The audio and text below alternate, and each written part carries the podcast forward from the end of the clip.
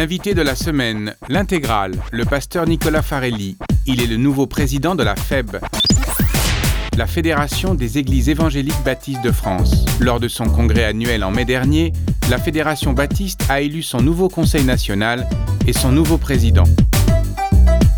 Nicolas Farelli, bonjour. Bonjour. Au moment même de la proclamation de votre élection au dernier congrès de la FEB, la Fédération des Églises évangéliques baptistes de France, à qui ou à quoi pensiez-vous? Ah, bonne, euh, euh, bonne question. J'ai du mal à me, souvenir exactement quel était mon, sentiment à ce moment-là. Surtout que, je, bon, c'était pas une grande surprise. Hein. le, Conseil avait déjà préparé euh, la succession de, de, mon prédécesseur Thierry Auguste. nous savions où nous allions. Alors, il y avait effectivement une petite élection au sein du Conseil qui a dû avoir lieu ce jour-là. Bon, voilà, j'étais à la fois euh, très heureux, très reconnaissant de, ce privilège quand même qui est qui m'était donné. Euh, en même temps, euh, dans la, semaine ou les semaines qui ont précédé le congrès, je vous avoue qu'il y avait pas mal de... J'ai ressenti pas mal de pression, qui, ça montait, quoi. Je me disais, tiens, il y a quand même une charge lourde qui, qui m'est offerte de, porter. Euh, voilà, j'espère que je serai à la hauteur. Alors à qui je pensais Je pense que je pensais à, ma famille, à mes amis, euh, tous les gens qui étaient là. Voilà, j'étais euh, dans le moment, tout simplement. Comme président de la, de la FEB, êtes-vous plus le pasteur des pasteurs ou plus un directeur d'église? Oh, C'est difficile à dire parce que le, poste de, président de, la fédération de nos églises, euh, finalement, euh, ressemble euh, à la personnalité du, bonhomme. Forcément, moi, je suis pasteur d'une église et je vais le, rester. J'ai cette fibre qui, qui est là et en même temps, je vais avoir un, apporter un, vrai travail de direction. Je pense que c'est, c'est vraiment les deux. J'espère être à l'écoute de, de mes collègues, des églises que pastoralement, euh, il y aura un véritable impact dans, ma fonction. Et en même temps, moi, je dois diriger un conseil, je dois euh, représenter, etc., diriger. Donc, euh, ça fait aussi partie dans, dans la collégialité, ça fait partie de ma mission également. Comment allez-vous conjuguer famille, pasteur à Compiègne et président de la FEB? Ben, Le mieux possible. Mais euh, c'est difficile de, euh, d'anticiper complètement. Bon, j'avais pas mal de responsabilités extérieures déjà à mon église locale que je vais arrêter progressivement ou que j'ai déjà arrêté. Hein, euh, voilà, j'étais rédacteur en chef des, cahiers de l'école pastorale et je passe la main à, à, Erwan Cloarec, qui est le, directeur de la formation de, nos églises. J'étais président de région et, pareillement, je vais laisser la main, directeur d'un comité de, réflexion théologique ou président. Euh, bref, je, vais laisser tout cela pour euh, prendre mes nouvelles fonctions, nouvelles charges, donc euh, les choses vont s'équilibrer, je pense. Après, comme pour tout pasteur, le, la présence euh, et l'implication familiale, ecclésiale, fédérative. Il y a un équilibre qui est toujours difficile à trouver, mais que l'on trouve euh, le mieux possible. Voilà. Visiblement, vous aviez beaucoup de, fonctions, de missions avant d'accepter la présidence de la FEB. Pourquoi avez-vous accepté cette mission de, de président de la Fédération baptiste? Alors, pourquoi? Eh bien, bon, c'est le conseil hein, qui, qui, réunit, le conseil dont je, faisais et je fais toujours partie, le conseil de la Fédération Baptiste qui s'est réuni, qui a réfléchi, qui a discerné. Et puis voilà, mon nom est, apparu et, j'ai accepté euh, cette charge. Je pense que je, me sens appelé à ce type de, fonction. Je pense que j'en ai les, euh, les, compétences, des capacités. J'aime en tout cas énormément euh, ma, fédération d'église qui m'a beaucoup apporté je voulais pouvoir euh, la servir dans cette nouvelle capacité euh, maintenant, selon les, besoins et selon mes compétences. Quelle serait votre plus forte compétence alors? Je pense que je j'aime la collégialité, euh, j'aime la direction collégiale, être à l'écoute, pouvoir travailler avec d'autres. J'aime la transversalité dans les différents lieux de, de décision, pouvoir faire du lien, j'espère que, je vais pouvoir mettre cela en œuvre. Je dirais que c'est peut-être cela, oui, mes compétences premières dans ce type de fonction. Il y a une vraie continuité, il y aura une vraie continuité dans nos, dans, nos missions. Thierry Auguste, mon prédécesseur, a, fait du très bon travail. J'espère euh, être à la hauteur euh, dans, la succession, avec bien sûr les, différentes couleurs que j'apporterai. Nous sommes différents et nous pourrons euh, apporter chacun notre pierre à l'édifice. Dans quelle continuité allez-vous travailler? J'ai vraiment à cœur de travailler autour de la transversalité dans notre fédération, c'est-à-dire de mettre en, en lien euh, les différents départements, les différentes commissions, euh, apprendre à vraiment travailler ensemble, euh, non pas que ce n'est pas fait aujourd'hui, mais voilà, travailler pour le faire encore mieux. Euh, donc quand il y a un projet, bah, s'assurer que les différents comités ou commissions, départements qui ont quelque chose à voir avec cette mission puissent euh, intervenir, interagir, travailler ensemble, créer du lien ainsi. J'ai vraiment à cœur aussi de, montrer aux églises locales et aux membres des églises locales le sens et l'importance de, la fédération. Euh, je pense que parfois, euh, euh, l'idée même d'une fédération ou d'un lieu, le siège de la fédération baptiste est conçu ou perçu comme quelque chose d'un petit peu lointain, qui, qui n'a pas vraiment d'impact sur le quotidien des églises. Et j'espère montrer que que ce n'est pas une vision juste, qu'au qu contraire, euh, la fédération est, active euh, et a besoin des églises et sert les églises euh, locales et que nous avons tout à gagner à vivre pleinement le, notre fédération, être impliqués ensemble, prier, y croire, y œuvrer, etc. Donc j'espère pouvoir avancer sur ce dossier-là également. Dans votre mission comme président de la Fédération baptiste, qu'est-ce qui, qui serait le plus délicat pour vous? Hmm.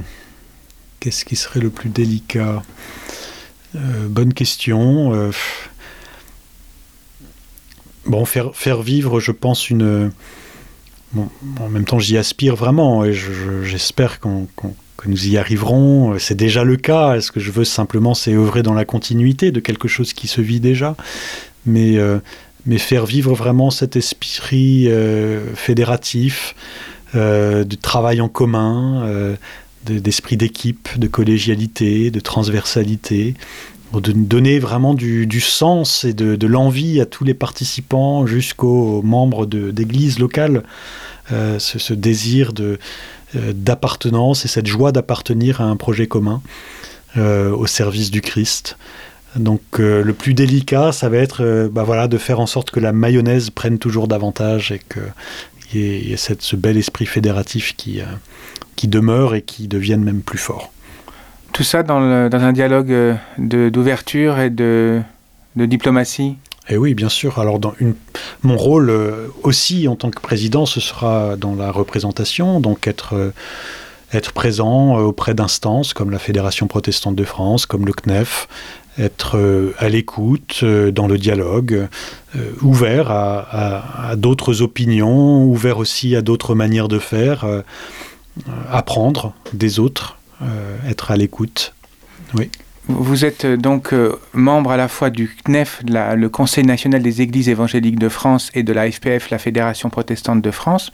Comment pouvez-vous allier deux adhésions euh, communes comme ça? Quelle, quelle, quelle est la recette? Alors, bah, la recette, je crois que c'est dans notre, euh, notre ADN, euh, c'est notre culture que de, de faire des ponts euh, entre différentes mouvances. Et euh, voilà, la Fédération Baptiste, ce n'est pas la seule, mais elle est, particulièrement bien euh, placée pour être à la fois euh, en dialogue et en lien euh, avec toute la mouvance euh, luthéro-réformée, par exemple, qui, est bien présente dans, la fédération protestante, et puis d'être en lien avec tous les autres évangéliques euh, au sein du CNEF.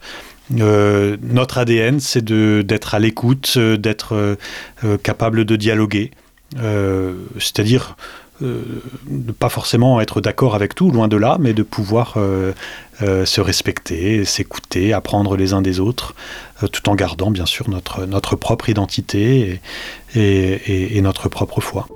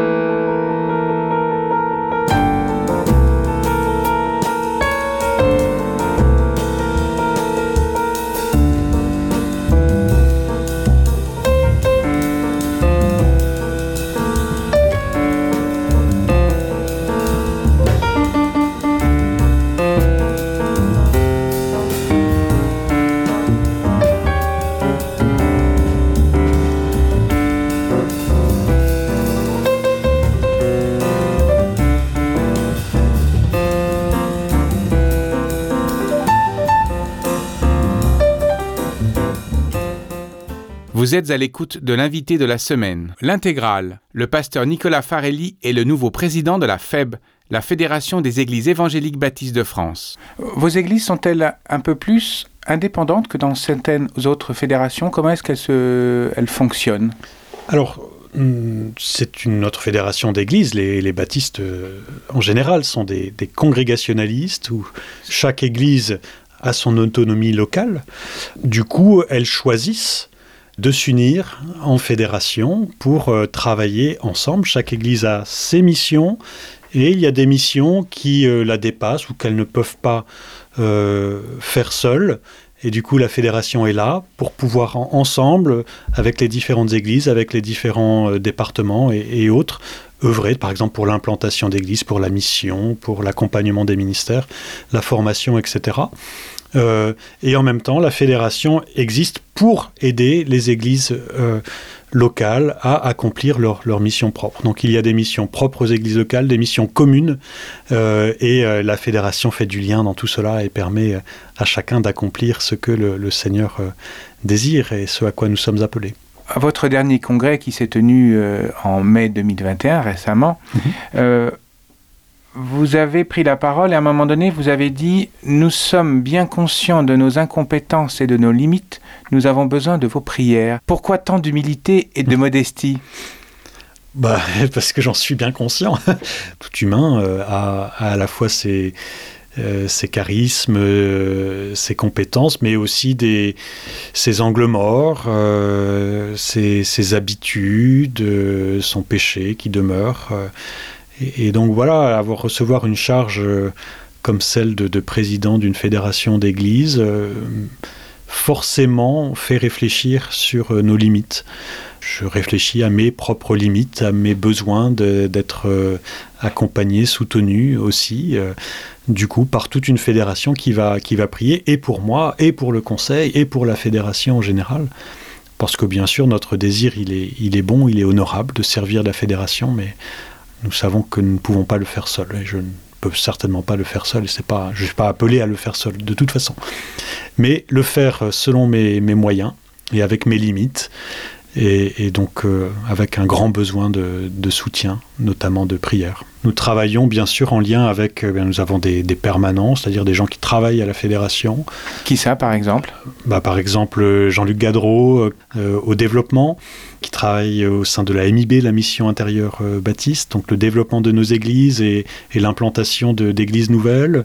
Il y a la formation avec Erwan Cloarec, donc avec euh, l'école pastorale, euh, les cahiers de l'école pastorale, et toute une dynamique de, formation et des membres et des pasteurs dans, notre fédération. Euh, il y a la secrétaire générale, Joël Razana Johari, évidemment, euh, euh, sa propre secrétaire, euh, euh, Rebecca Kukemi. Euh, donc voilà, il y a toute une, équipe au siège euh, qui, euh, qui met en œuvre aussi, qui travaille, et, il nous faut être à l'écoute de, de cette équipe et des différents responsables de commissions de département pour euh, bien prendre la mesure de, de ce qui se vit et des besoins pour prendre de bonnes décisions et faire de bonnes propositions. Les grands événements pour la FEB dans cette année et ces années à venir dans laquelle vous allez euh, emmener toutes les, toutes mmh. les églises euh, baptistes, quels sont-ils? Alors pour notre fédération, c'est vrai que ça va être une année importante et intéressante l'année 2022 parce qu'elle va marquer le centenaire euh, de, la création de la Fédération des Églises évangéliques baptistes de France.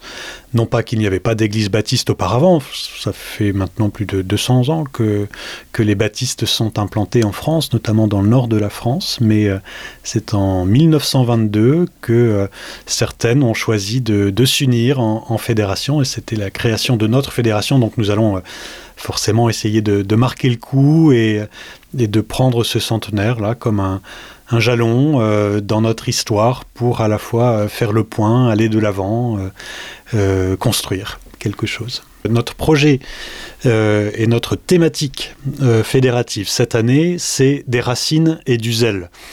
Avec donc ce, jeu de mots évident mais en même temps qui veut dire que nous ne venons pas de nulle part nous avons une histoire nous sommes qui nous sommes euh, nous avons une identité qui, nous est chère et qui nous est propre en tant qu'église de la fédération baptiste et donc euh, ça je crois que c'est important de le redire de refaire le point euh, d'être bien conscient de, cette histoire, de cette identité, de notre théologie, de notre appartenance, etc.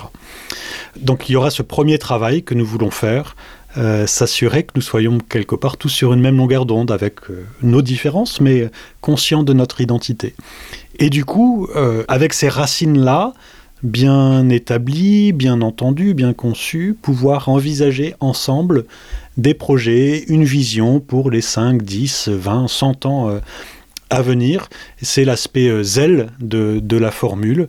Mais euh, euh, je crois que ce serait vraiment un, tort pour moi de, dire quels seront ces projets parce que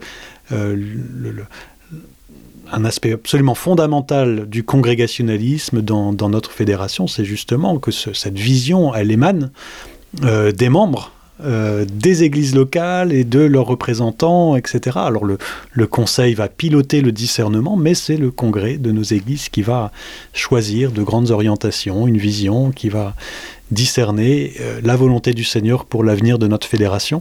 Donc je me garderai bien, même si j'ai probablement des idées, euh, mais je me garderai bien de, d'affirmer quelle sera cette vision pour les années à venir. Ça sera notre congrès de le, de l'établir, de, le, discerner. En quoi les baptistes de 2021 hmm. peuvent-ils apporter quelque chose à cette société de 2021 Alors euh, les, les, baptistes euh, ont toujours voulu avoir une voix euh, quelque part prophétique dans, la société, oser parler, oser dire.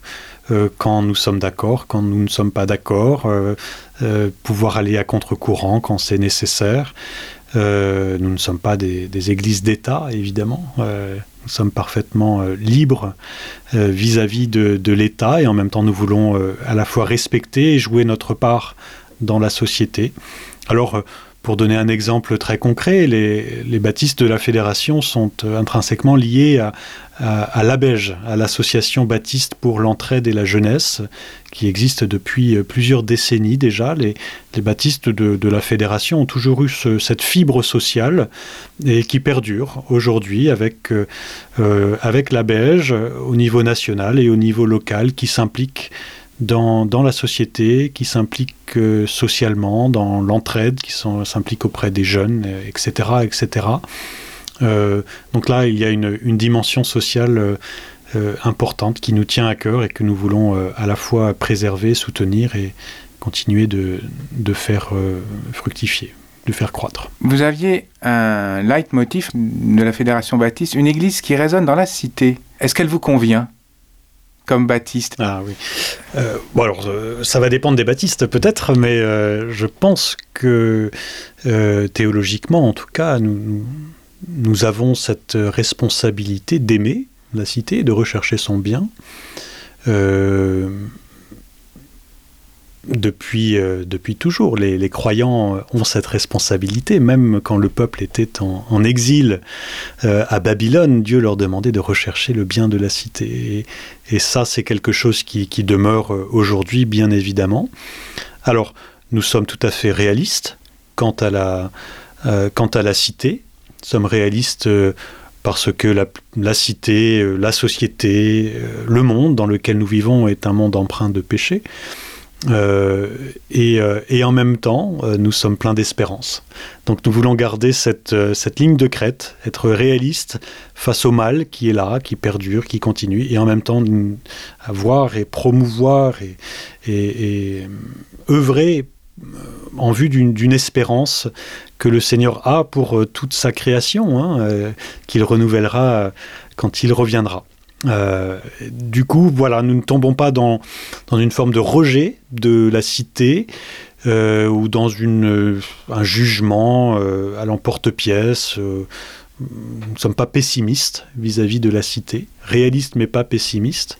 Et en même temps, notre foi est pleine d'espérance et elle ne tombe pas dans l'écueil d'une sorte d'échappatoire où voilà, nous, nous, le jour viendra où nous serons avec, euh, avec Jésus et finalement la cité euh, nous importe peu. Ce qui importe, c'est euh, moi et mon Jésus et, et, ma vie avec lui pour l'éternité. Non, non, il y a une espérance pour l'ensemble de la cité. Donc voilà, cette ligne de crête, être réaliste et dans l'espérance, sans tomber du coup d'un côté dans le pessimiste et sans tomber de l'autre côté dans une forme d'échappatoire, de foi échappatoire.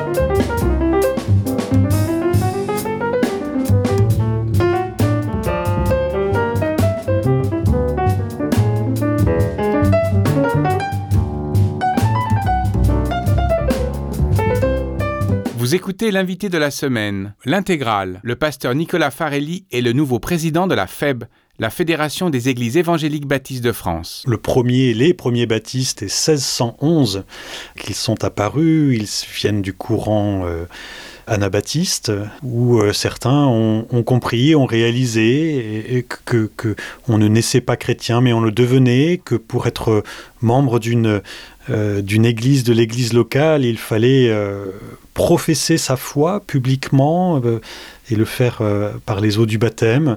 Donc il y avait cet engagement nécessaire du chrétien, une conception de l'Église qui est composée de, de rachetés, de gens qui, qui ont foi au Christ et qui se savent sauvés, qui le confessent, qui confessent leur, leur allégeance à Jésus-Christ.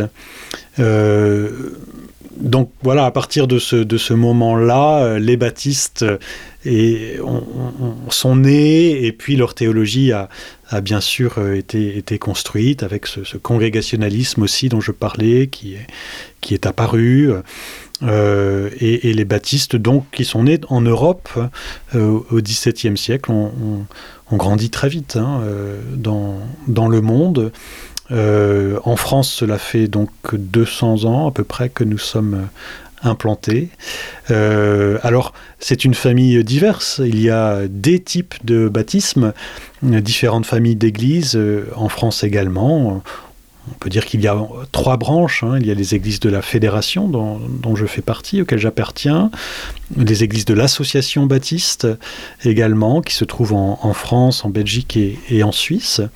Et puis il y a des églises indépendantes, baptistes indépendantes, donc qui ont choisi de, de ne pas être affiliées euh, à, à d'autres églises. Le lien entre le mot baptiste et le baptême, oui. est-ce que vous pourriez nous, nous préciser votre position par rapport à l'importance du baptême? Oui. Alors, on dit souvent que les baptistes sont des, des chrétiens qui baptisent des adultes, mais c'est pas tout à fait correct. Ce sont des, des chrétiens qui euh, baptisent sur profession de foi. Il ne s'agit pas d'avoir 18 ans ou d'atteindre la majorité pour pouvoir être baptisé. Il s'agit de pouvoir professer sa foi publiquement. Euh, et, euh, et du coup, l'âge importe pas plus que cela, même si forcément on attend un, un engagement conscient hein, de la part de ceux qui professent leur foi. Euh, raisonner, etc. Le baptême se pratique euh, de cette façon-là, ce n'est pas tant non plus la, quantité d'eau qui importe, même si la, pratique traditionnellement et qui a beaucoup de sens, euh, je crois, euh, est de, baptiser par immersion, selon l'image de, de Paul en, en Romains 6, hein, euh, par exemple, où il dit que nous sommes euh, morts, ensevelis et ressuscités avec le Christ, et que le baptême est l'image de cette, mort et de cette résurrection à la vie nouvelle. Alors, ce n'est pas le baptême qui sauve, bien sûr, euh, mais par le baptême, le chrétien professe qu'il est sauvé, qu'il est déjà disciple, qu'il est racheté, qu'il est à la suite de Christ, et il le dit publiquement, il s'engage publiquement à suivre Christ, et il entre ainsi dans dans l'église locale en tant que, en tant que membre. Et quand on, quand on entre euh, en tant que membre dans l'église locale, quelles, sont, quelles, quelles seraient les règles euh, à suivre ou, ou les règles qui, qui inspirent? Bon, les, les règles, euh, elles sont... C est, c est, comment dire Nous avons une confession de foi. Euh, et du coup, euh, voilà, les membres sont appelés à, à la connaître et, et à être en accord euh, avec cette confession de foi. Et, Et ensuite, ben, la règle, c'est tout simple, c'est vivre en chrétien, c'est euh, suivre le Christ, euh, être dans, dans, dans, son, dans l'obéissance et dans la suivance euh, du Christ, dans le lien à l'église locale, du coup aussi, euh, vivre la fraternité, euh, grandir ensemble.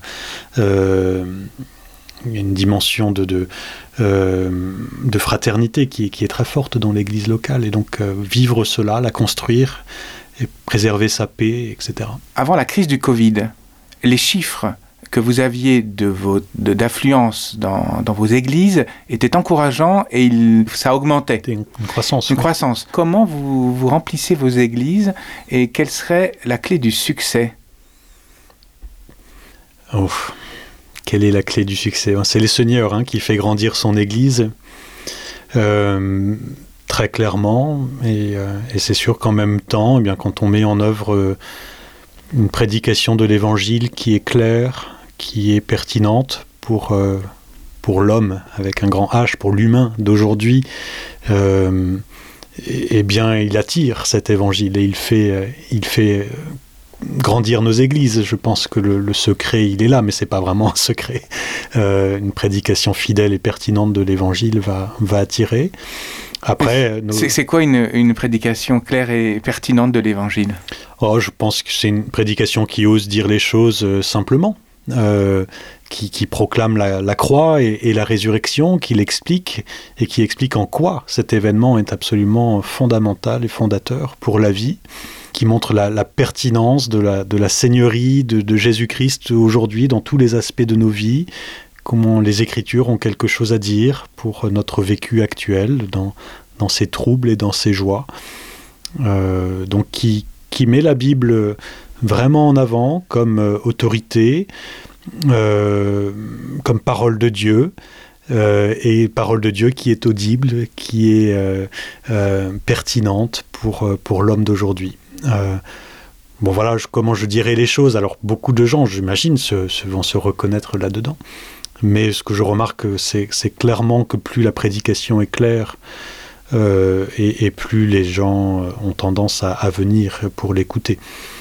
Euh, plus elle est fidèle et plus elle fait sens. Euh, c'est sûr que nos, églises veulent aussi être euh, extrêmement accueillantes, le plus accueillantes possible, pouvoir mettre en place une, oui, à la fois un accueil, mais aussi une ambiance, une ferveur qui fait que les gens voient la joie qui, qui, est présente et qui, du coup, ont envie de revenir également, parce qu'ils voient bien que, que l'évangile, que le Christ a un impact sur le concret de, ce qui se vit dans l'Église. Et puis il y a tout ce qu'il y a en dehors du culte, évidemment aussi, la, fraternité qui existe, l'entraide, la solidarité, euh, les, temps euh, informels, tout ce qui fait un peu le, tissu social de, de, la communauté.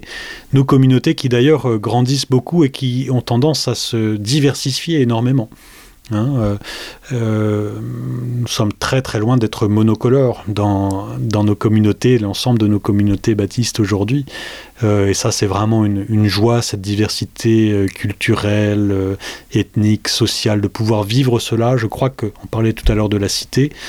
Il y a là quelque chose que l'on dit à la cité en termes de vivre ensemble. Si nous pouvons vivre ensemble, c'est parce que le Christ nous réunit, que nous avons cet amour commun pour, pour le Seigneur et, il y a quelque chose de formidable que l'on arrive à vivre ensemble. Je me fais souvent cette réflexion dans, notre église ici à Compiègne. Il y a plus de 32 nationalités, on avait fait le compte une fois, 32 nationalités rassemblées en un seul lieu, en un seul moment, euh, pour, louer le Seigneur. Je pense qu'en termes de vivre ensemble, ça se pose là, dans notre ville, comme dans beaucoup d'autres villes. Il y a quelque chose de très beau qui est possible c'est une implication revendiquée de tous dans la vie de l'Église. C'est ce que vous dites sur votre site internet. Oui, chaque membre de, la communauté et même des, sympathisants peuvent s'impliquer dans tel ou tel domaine euh, de la vie de l'Église avec euh, euh, cette, idée vraiment que chacun a reçu un ou des dons qu'il est censé appeler à, à, mettre en œuvre et à faire fructifier pour la construction du corps qu'est l'Église. Donc chacun euh, a une responsabilité et est invité à, non pas simplement être là en spectateur ou en, euh, en visiteur, mais à vraiment euh, œuvrer en tant que chrétien pour la, construction de l'Église. L'Église corps, corps de Christ. Est-ce que parfois être clivant permet d'avoir plus d'adhésion parce que on respecte plus quelqu'un qui croit en ce qu'il dit et qui pratique ce qu'il dit que quelqu'un qui n'a pas trop de, de ligne directrice? Oui, oui. oui, alors en tout cas être clair, je crois que c'est important, savoir ce que l'on croit et, oser l'affirmer, oser le dire.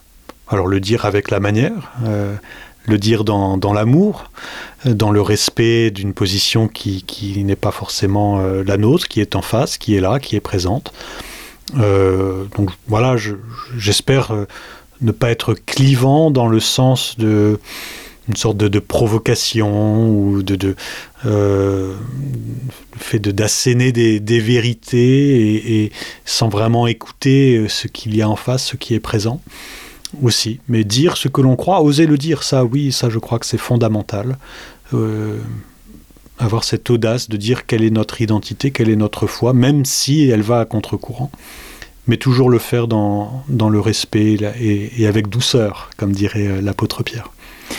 Quelles sont vos, différences et vos points communs avec les autres communautés évangéliques? Je dirais le premier point, quelles, sont les, quelles seraient les différences avec les évangéliques, les d'autres? D'autres évangéliques. Bon, déjà, les, points communs l'emportent grandement, mais, mais, vraiment, hein, il y a dans, le monde évangélique euh, énormément de choses qui, nous rassemblent. Et, c'est pour cela qu'aujourd'hui, ben voilà, nous, faisons partie du, CNEF, euh, qui rassemble la grande majorité des églises évangéliques, qui se retrouvent dans une même confession de foi, dans un désir euh, commun de, promouvoir l'évangile, de promouvoir notre foi et de le faire ensemble. Après, ben voilà, il va y avoir des, petites différences parfois de type ecclésiologique, euh, de conception euh, euh, de la vie de l'Église, de conception du pasteur, de son rôle. De...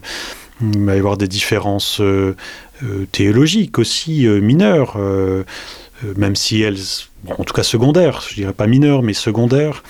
ça peut être sur une, compréhension de, de l'organisation des écritures, de la fin des temps, des charismes, etc., etc. Et puis il y a, y a l'aspect culturel aussi qui est très fort. Il y a des familles d'églises qui ont une culture.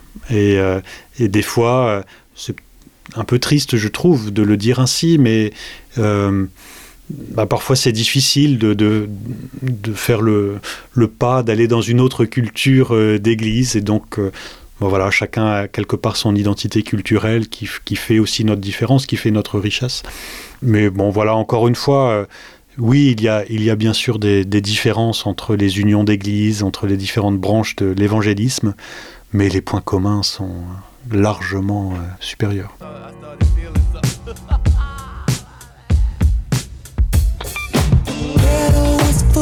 are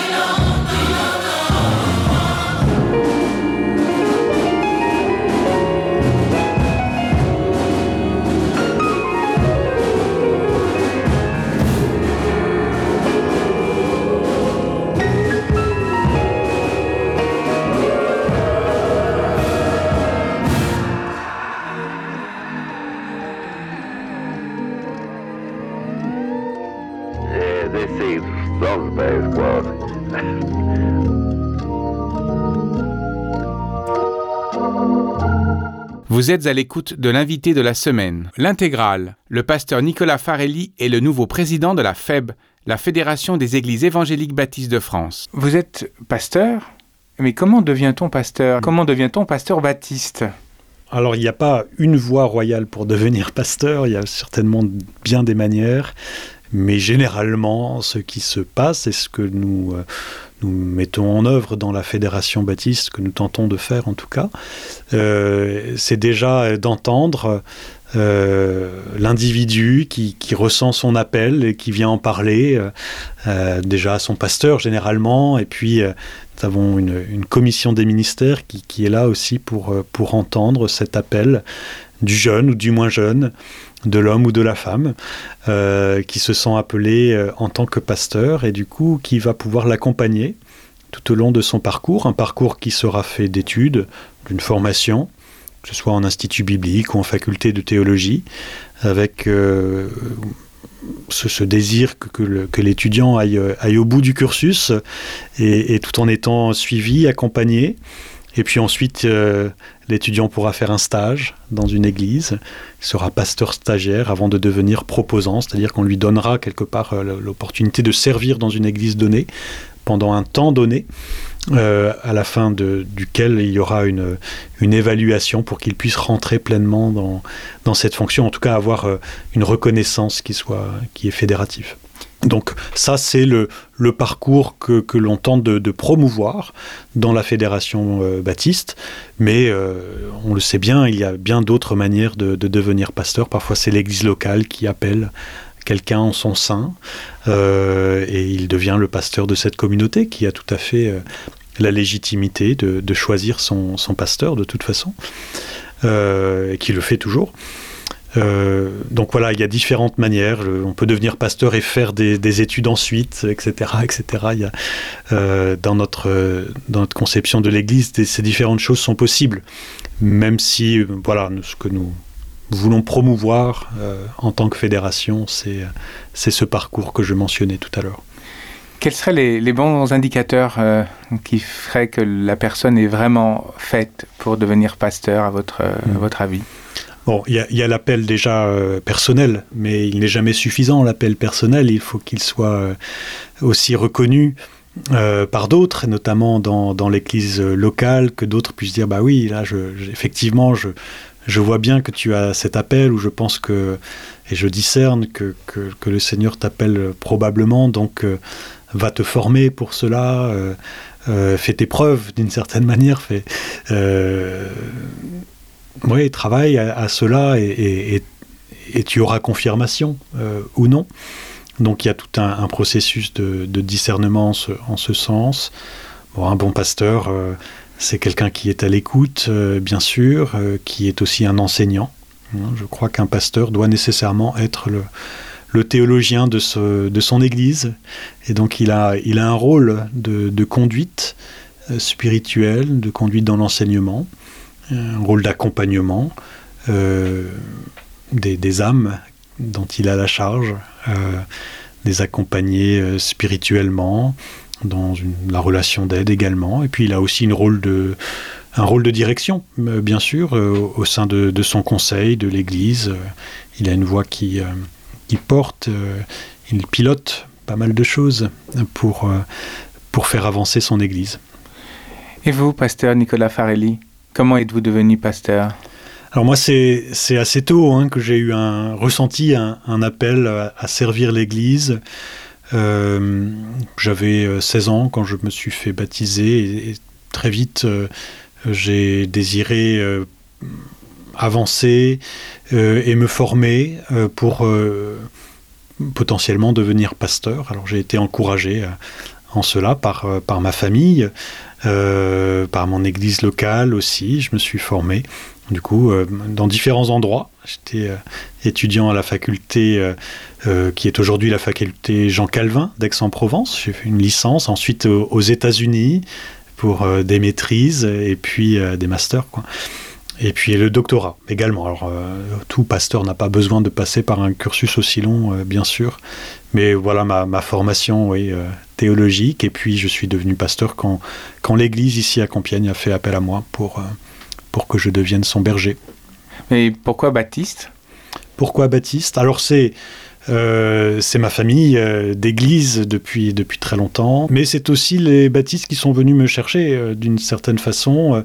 J'étais membre de l'église ici à Compiègne avant d'en être le pasteur et, et, et, en étant membre, en étant impliqué avec mes compétences académiques et mon, mes dons d'enseignement et ma, voilà, mes, ma fibre euh, formation, euh, la fédération est venue me chercher pour devenir euh, directeur de la formation en son sein. Et donc voilà, je me suis surtout lancé dans l'enseignement, la formation des églises et des pasteurs dans la fédération, avant de devenir moi-même pasteur de la fédération en, en 2014 pourquoi les baptistes? Voilà, parce qu'en fait, ils sont, ils sont venus me chercher d'une certaine façon et, et, j'étais très heureux qu'ils le fassent, évidemment. Dans tout votre parcours, depuis que vous êtes pasteur et maintenant que vous êtes président de, la Fédération baptiste, en dehors de la foi, en dehors de la, de la Bible, qu'est-ce qui, ce qui serait votre force qui vous permettrait d'avancer euh, euh, et d'affronter les, les, imprévus hmm. Je pense que euh, je dirais deux choses. Je pense que familialement, j'ai une, épouse formidable. Alors c'est peut-être un petit peu cliché de, dire cela, mais je pense qu'elle me, elle m'ancre et, elle m'aide énormément pour évaluer et mes forces et mes faiblesses. Elle me parle en vérité et, et ça c'est très très utile et, très important. Et puis j'ai également tout un tissu social d'amitié et de soutien qui me fortifie grandement. Donc voilà, des, collègues, euh, un, réseau euh, de, collègues et amis, euh, pasteurs qui, sont voilà, des, amis qui, m'aident à avancer, à qui je peux poser des questions, demander conseils, avec qui je peux rigoler également, et puis des gens aussi dans, la communauté locale qui, sont de, véritables soutiens. Euh, dans, la prière et dans l'amitié. Et voilà, tout ce tissu social fait que, que l'on peut tenir. Et je crois qu'il est vraiment très important. Hein, au-delà, bien sûr, de, de la piété et, du soutien de, de Dieu et de Christ dans le ministère. De pouvoir avoir une, une épouse si, euh, si fidèle et si, euh, si forte à mes côtés, et de pouvoir avoir ce tissu d'amitié aussi. je crois que cela aide vraiment à tenir. Vous parlez de, tenir. Comment avez-vous tenu, comment avez-vous vécu cette euh, crise sanitaire du Covid en tant que responsable de communauté religieuse? Bon, ça n'a pas été toujours très simple. Les débuts en particulier ont été difficiles parce qu'il fallait imaginer beaucoup de choses. Et euh, on ne pouvait pas être dans l'anticipation. Tout le monde a été pris de court. Euh, donc il a fallu imaginer des nouvelles manières de, faire Église, de faire du lien. Alors on s'en est plutôt bien sorti, je trouve, euh, même si c'était difficile, même si forcément on, a réussi à, maintenir du lien avec beaucoup, mais pas avec tous. Et voilà, il y, a, aussi des échecs dans, tout cela, mais en Église, et c'est pas que moi, loin de là, nous avons réussi à, à tenir à, garder le, bateau à flot. Euh, grâce à la vidéo, grâce aux moyens actuels euh, essentiellement, hein, je, dirais, mais en tentant voilà, de continuer de faire Église, continuer de, promouvoir euh, le culte, l'enseignement, la communion fraternelle, avec des moyens divers et variés, des formes diverses et variées. Plus personnellement, est-ce que vous vous êtes découvert des activités pour passer ce temps où les livres qui vous entourent, là, ici, dans votre bureau à Compiègne, vous suffisaient? Ben, En fait, euh, j'ai pas eu beaucoup de temps, je pense. Euh, j'aurais aimé, euh, j'avais des projets d'écriture, j'avais des projets de recherche, etc. Je me disais, ah bah voilà, je vais être coincé à la maison, j'aurai beaucoup de temps. Mais en fait, l'Église a m'a demandé énormément de temps justement parce qu'il fallait euh, imaginer euh, beaucoup de choses, réimaginer de nouvelles formes de culte et autres. Et, ça, ça, ça, a été chronophage et énergivore, on va dire. Et donc c'était presque un, oui, c'était même vraiment un, regret de ne pas avoir euh, eu le temps et peut-être aussi un certain manque de discipline de ma part, hein, mais pour, euh, pour faire aboutir certains projets d'écriture. En même temps, ça a été des temps euh, familialement, et nous sommes privilégiés bien sûr en, ce sens, des temps familiaux forts où on se retrouvait, on était ensemble, beaucoup plus que, que davantage, et, ça, ça nous, a, ça nous a fait du bien quand même. Pasteur Nicolas Farelli, merci beaucoup. Bien, merci à vous. Au revoir. Au revoir et à bientôt. C'était l'invité de la semaine, l'intégrale, le pasteur Nicolas Farelli. Il est le nouveau président de la FEB, la Fédération des Églises évangéliques baptistes de France. L'invité de la semaine est une production Hope Radio.